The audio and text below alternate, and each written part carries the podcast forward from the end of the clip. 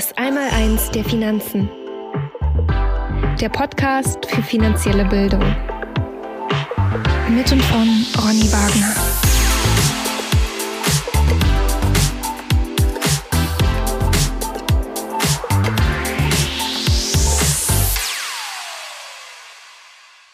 Herzlich willkommen zum Podcast Das Einmaleins der Finanzen. Mein Name ist Ronny Wagner und heute geht es um das Thema und den Unterschied zwischen Sparen und Investieren.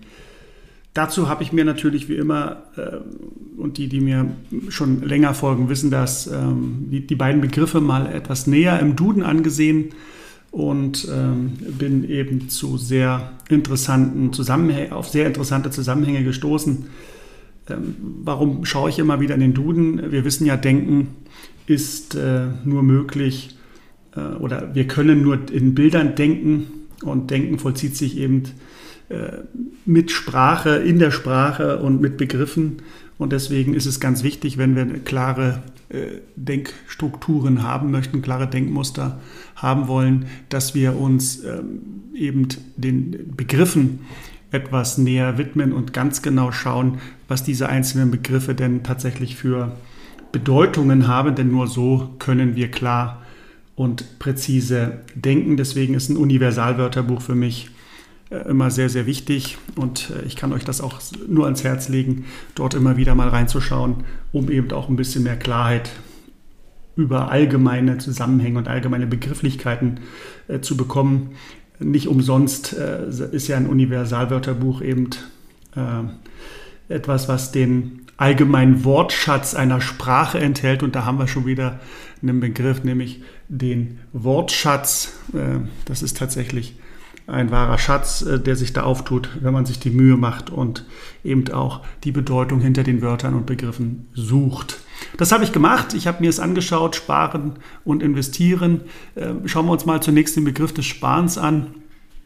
Da finden wir aktuell äh, im Duden die Definition, Geld nicht auszugeben, sondern es für einen bestimmten Zweck zurückzulegen, es also beispielsweise auf ein Konto einzuzahlen, wobei hier der Begriff des Kontos nicht synonym verwendet wird mit einem Bankkonto beispielsweise, sondern Konto kann ja alles sein, äh, was man wo man äh, eben Dinge ein- und, auch, äh, ein- und ausbuchen kann.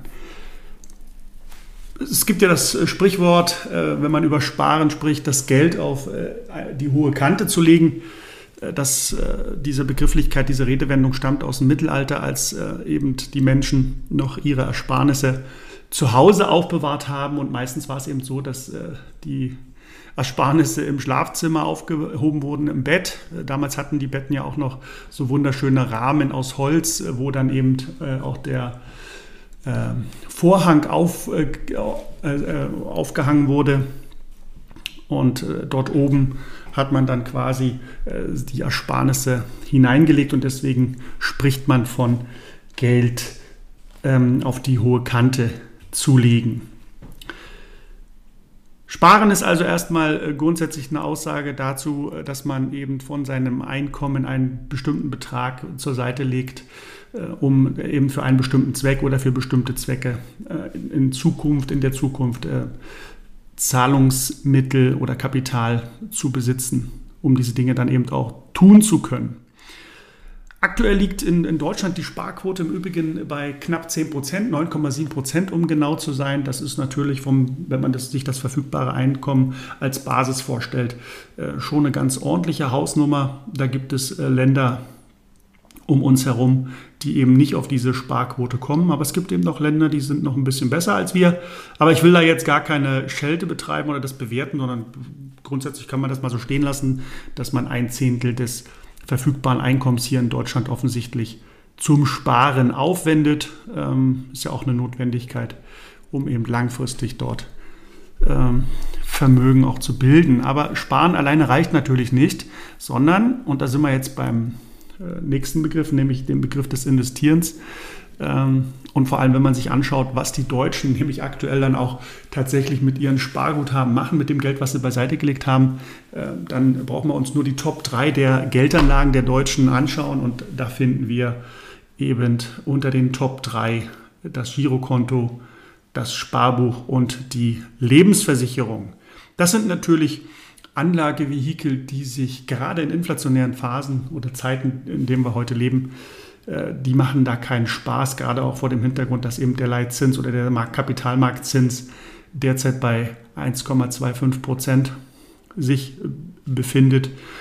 Und wenn man hier dann natürlich die Inflationsrate in Abzug bringt, dann liegt man deutlich unter Wasser und man verliert eigentlich Kaufkraft an jedem Tag, an dem man das Geld ungenutzt auf diesen oder diesen Anlageformen zuführt und zur Verfügung stellt.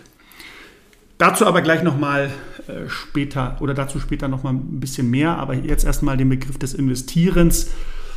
Schaut man sich in den Duden, schaut man in das Universalwörterbuch, was denn investieren bedeutet, dann findet man dort Kapital eben langfristig in Sachwerten anzulegen. Das ist, finde ich, eine sehr interessante Definition. Kapital langfristig in Sachwerten anzulegen, das ist auch das, was ich immer sage.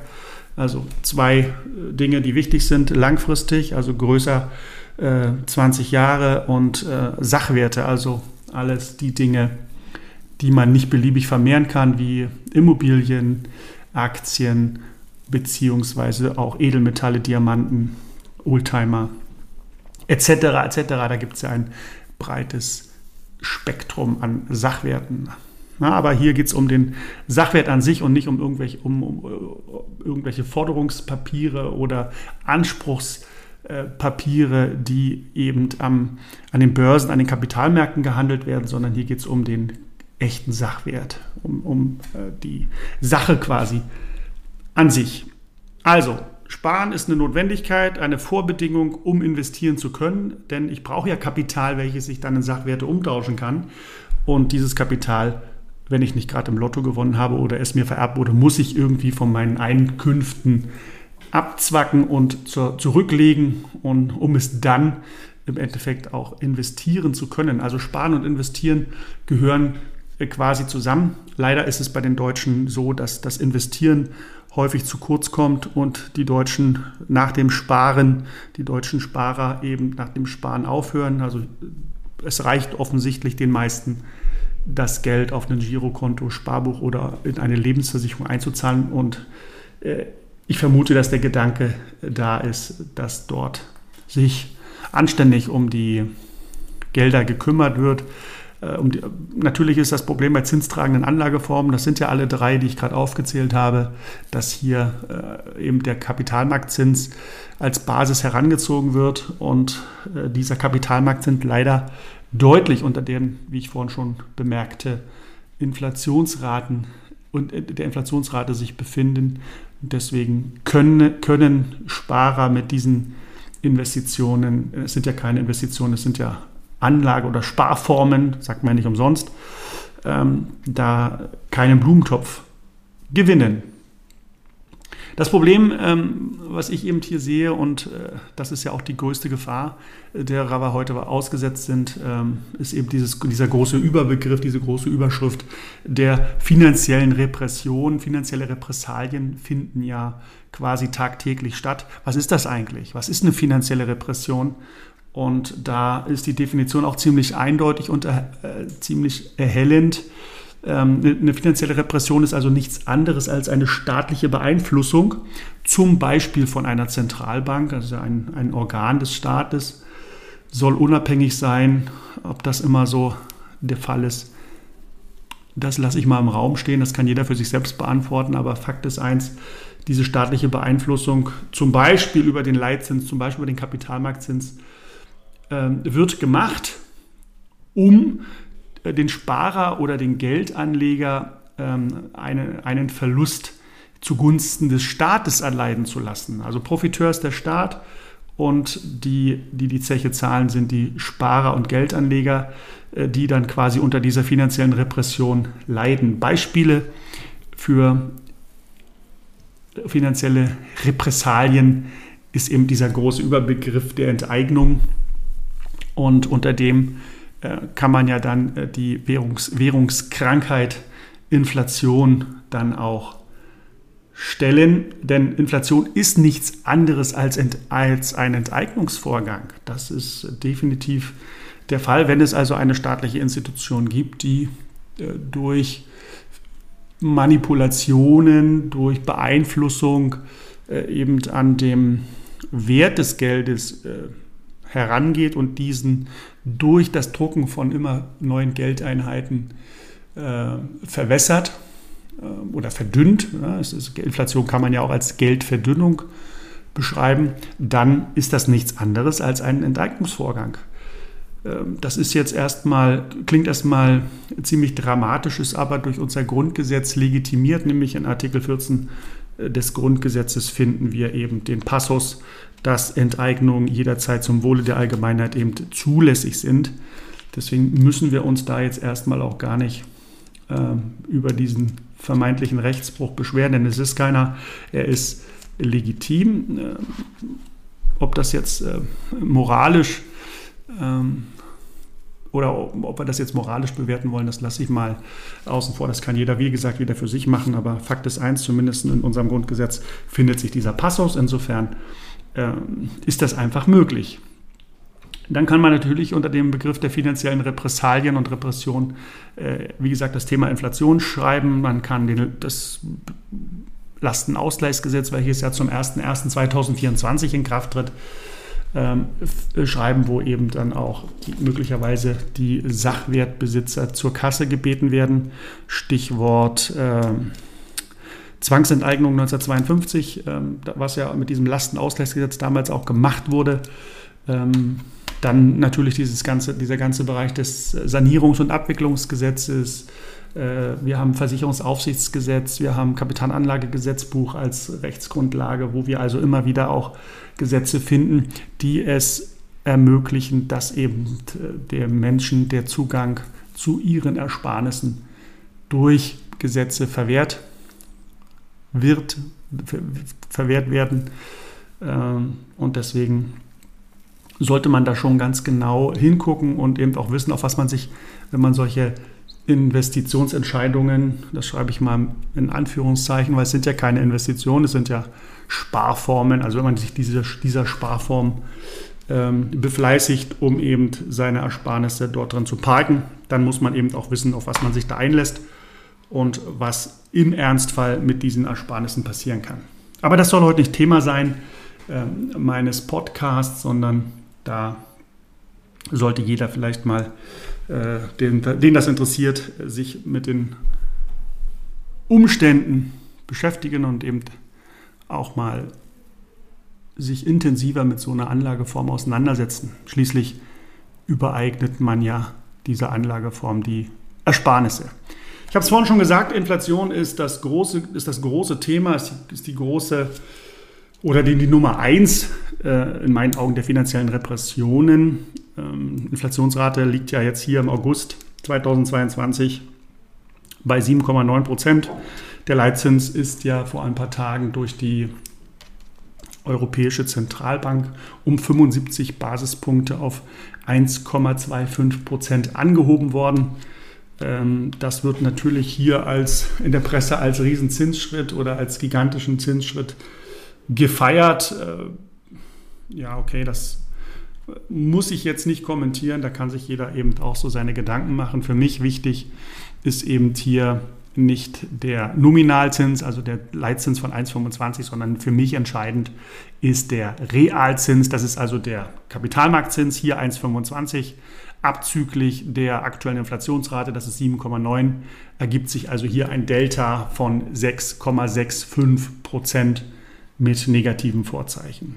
Heißt nichts anderes, wenn man heute 10.000 Euro auf solchen Sparformen, wie ich sie vorhin beschrieben habe, wie Girokonto, Sparbuch oder Lebensversicherung belässt oder gerade auch frisch einzahlt, muss man sich im Klaren darüber sein, dass äh, die Anlageform real jetzt hier in meinem Beispiel vielleicht mal, wenn man sich mal die nächsten zehn Jahre anschaut, unterstellen wir einfach mal, dass der Realzins auf diesem Level bleibt in meinem Beispiel, dann halbiere ich die Kaufkraft von meinen 10.000 Euro in den nächsten zehn Jahren.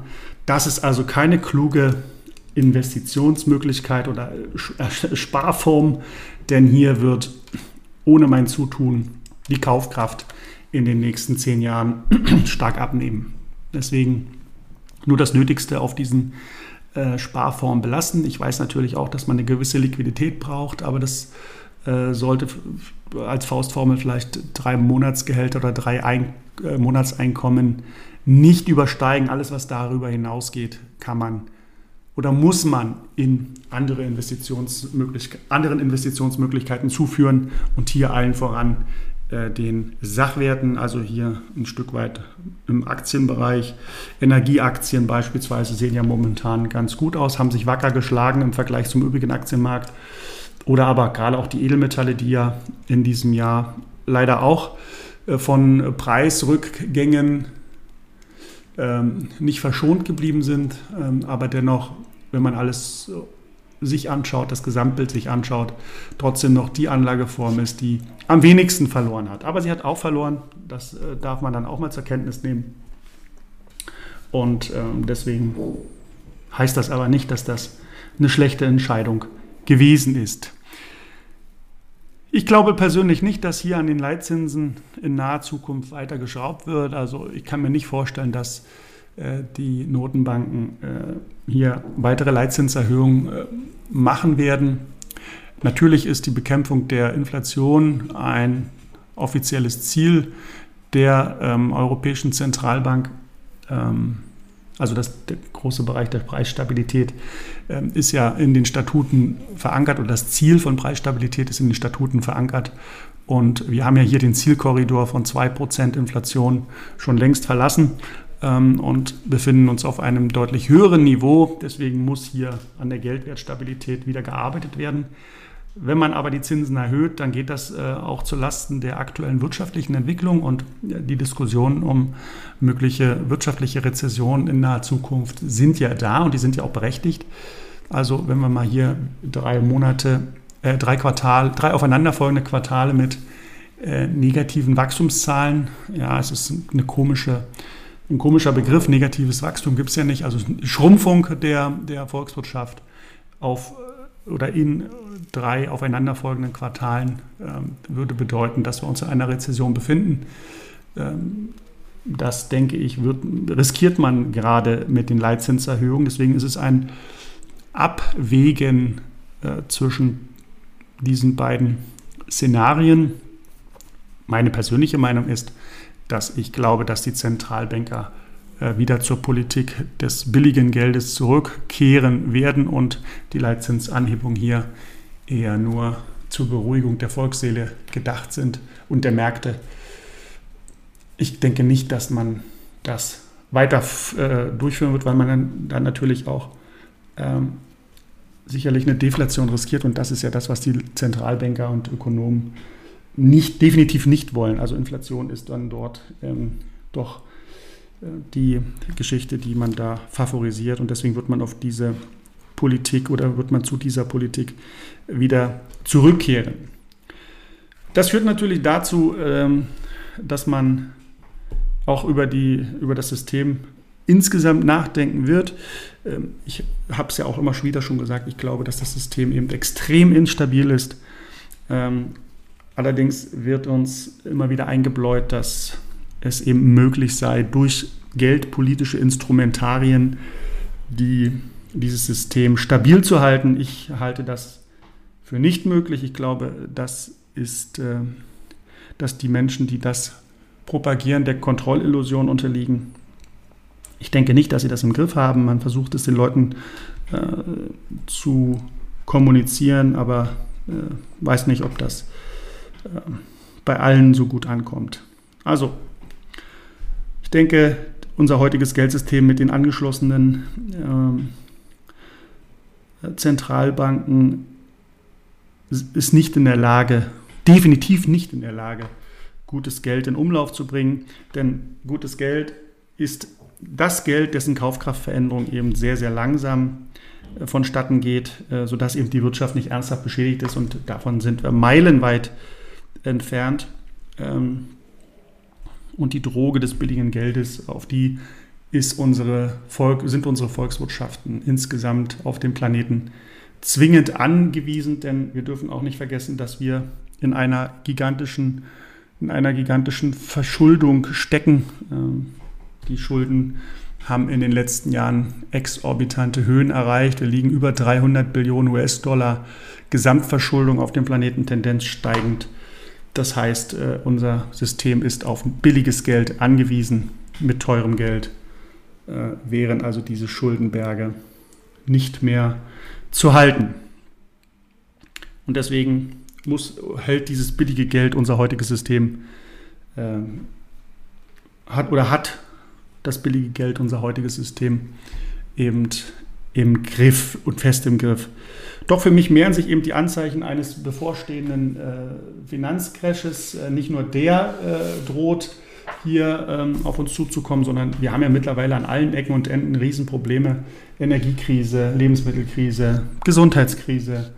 Wir haben eine Staatskrise, wir haben eine Medienkrise, wir haben eine Finanzkrise, wir haben eine Klimakrise. Also wir, wir leben ja in einer riesigen Krise und äh, für mich ist der gemeinsame Nenner all dieser Krisen die, die von mir eben soeben beschriebene Politik des billigen Geldes. Und um das nochmal zusammenzufassen, in einer Welt, die eben von fremdfinanzierten Finanzstrukturen und eben dieser kolossalen Verschuldung und eben gigantischen Zahlungsversprechen, die da in den letzten Jahrzehnten gemacht wurden, ähm, durchzogen ist, die kann oder das kann eben nur im Chaos enden. Und deswegen ist es in meinen Augen ganz, ganz wichtig, dass uns das bewusst ist und dass wir eben hier die Sachwerte äh, bevorzugen, um eben, äh, eben nicht in die Falle zu tappen und eben nicht äh, der Inflation zu unterliegen. Das böse Erwachen wird in meinen Augen oder liegt in meinen Augen noch vor uns. Es wird einen ich denke, wahren Tsunami entfachen, gegen den eben die bisherigen Ereignisse, die wir so aus den Geschichtsbüchern kennen, blass aussehen werden. Und ähm, wie gesagt, wir sollten nicht davon ausgehen, dass sich die Verwerfungen und Probleme der letzten Jahrzehnte auf normalen Wege ausgleichen werden, indem man es vielleicht einfach aussitzt. Das ist ja immer eine sehr beliebte Strategie der Politik, sondern sie werden sich in einem Tsunami ausgleichen denn in der Weltgeschichte war es immer so, dass der Abbau von Übertreibungen eben immer explosionsartig erfolgt ist und niemals schleichend vonstatten ging. Ähm, erinnert euch äh, oder schaut euch nur mal platzende Luftballons, Lawinen, Erdbeben, Finanzkrisen der letzten Jahrzehnte oder eben auch der Untergang ganzer Imperien und Ökosysteme an und dann seht ihr, dass die sich immer in einem großen Knall entladen und nicht kontinuierlich und langsam ähm, kleiner werden.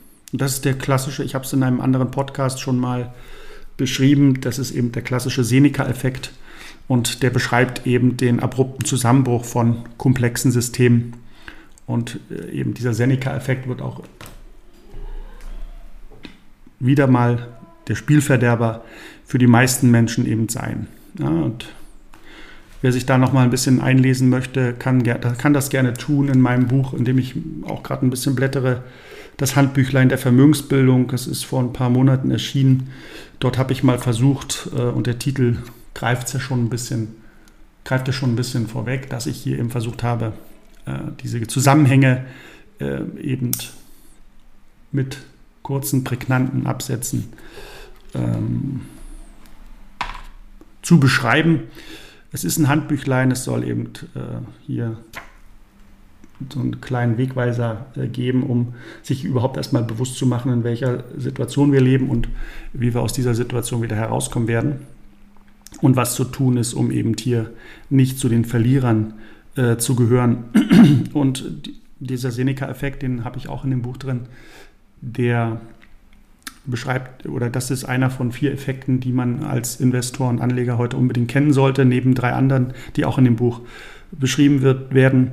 Und deswegen, ja, schaut mal rein, lest es mal und bildet euch mal eure eigene Meinung dazu.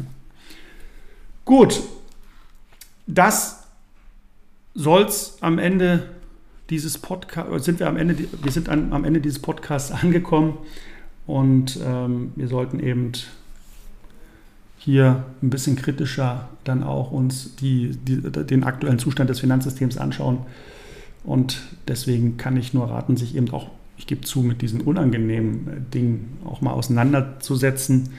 Denn äh, wir sollten hier nicht zu euphorisch sein und glauben, dass uns die Politik aus dieser Situation äh, durch ihre Manöver wieder befreien wird, sondern hier wird es erstmal, hier wird die Natur die Oberhand behalten und nicht der Mensch. Und deswegen stellt euch da so ein Stück weit drauf ein, eben auch mental und verfallt hier nicht in irgendeine Euphorie und glaubt, dass eben das, was in den letzten 20, 30 Jahren hier gut gelaufen ist, wie zum Beispiel die Aktienmärkte, äh, zwar nur auf dem Papier, aber die meisten glauben ja dem, was da auf dem Papier steht, dass eben hier auch in Zukunft andere Szenarien denkbar sind oder möglich sind. Und deswegen rate ich euch dringend, äh, sich mal intensiver mit dem aktuellen Zustand des Systems auseinanderzusetzen. Und deswegen möchte ich auch mit einem kurzen Zitat äh, oder einer kurzen, einem, kurzen, einer kurzen Anekdote diesen Podcast dann auch hier beenden. Ähm, an der Stelle sei auch nochmal auf das nächste Webinar verwiesen. Das findet ihr ähm, auf äh, meiner Webseite einmal eins der Finanzen.de, alles ausgeschrieben. Dort könnt ihr euch gerne anmelden und dem nächsten Webinar beiwohnen, eure Fragen stellen. Und ähm, ja, wenn euch das jetzt hier heute gefallen hat, dann lasst gerne einen Like da und ja, das Zitat, was ich jetzt äh, zum Abschluss noch bringe, äh, stammt von Balthasar Gracian und find, das findet man in dem Buch Die Kunst der Weltklugheit, äh, auch ein sehr interessantes Buch, äh, auch mal so ein kleiner Tipp am Rande, ähm, äh, dann hier in dieses philosophische Werk mal einzutauchen. Und ähm, Balthasar Gracian sagt in diesem Buch, das Ende bedenken, wenn man in das Haus des Glücks durch die Pforte des Jubels eintritt, so wird man durch die des Wehklagens wieder heraustreten und umgekehrt. Also wichtig, wir sollten nicht immer nur auf eine Seite der Medaille gucken, sondern hier auch beide im, im Auge haben und dann versuchen ausgewogen sich dort äh, eben auch eine Meinung zu bilden und dann kann man in meinen Augen auch nicht enttäuscht werden. Danke, dass ihr mit dabei wart. Viel, vielen Dank fürs Zuhören und bis zum nächsten Mal. Euer Ronny Wagner.